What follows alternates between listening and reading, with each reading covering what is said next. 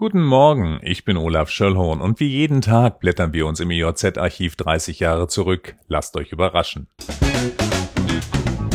Wir werfen einen Blick in die EJZ vom 12. März 91, ein ganz normaler Dienstag. Hannover wird digital, mal wieder.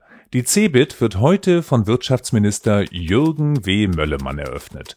Es ist die fünfte ihrer Art und unangefochten die größte Computermesse. 4560 Unternehmen aus 40 Ländern empfangen auf 280.000 Quadratmetern die Besucher. Hunderttausende werden es wohl werden. Nach Angaben der Messe AG hat sich die Zahl der Aussteller um 435 vergrößert. 16.500 zusätzliche Quadratmeter wurden bereitgestellt Aussteller und Veranstalter sehen im Vorfeld der Messe einen anhaltend starken Bedarf in den neuen Ländern. Kommen wir nach Lüchow-Dannenberg.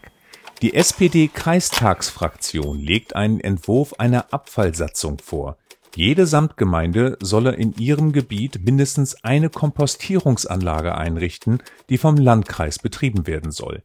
Den ersten Entwurf der neuen Abfallsatzung hatte man bereits im vergangenen Jahr vorgestellt und unter anderem mit Umweltschutzorganisationen diskutiert.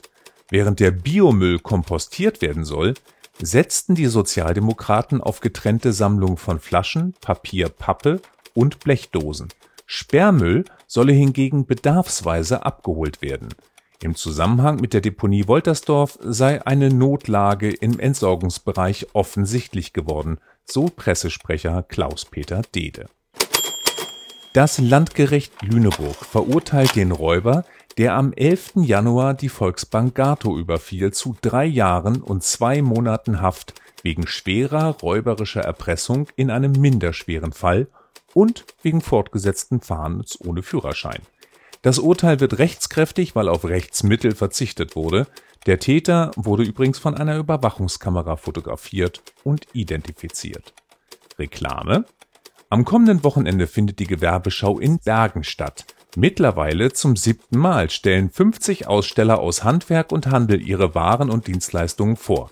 Aus Platzgründen ist das beheizte Zelt in diesem Jahr erstmals auf dem Sportplatz aufgebaut. Beginn ist am Freitag um 13 Uhr.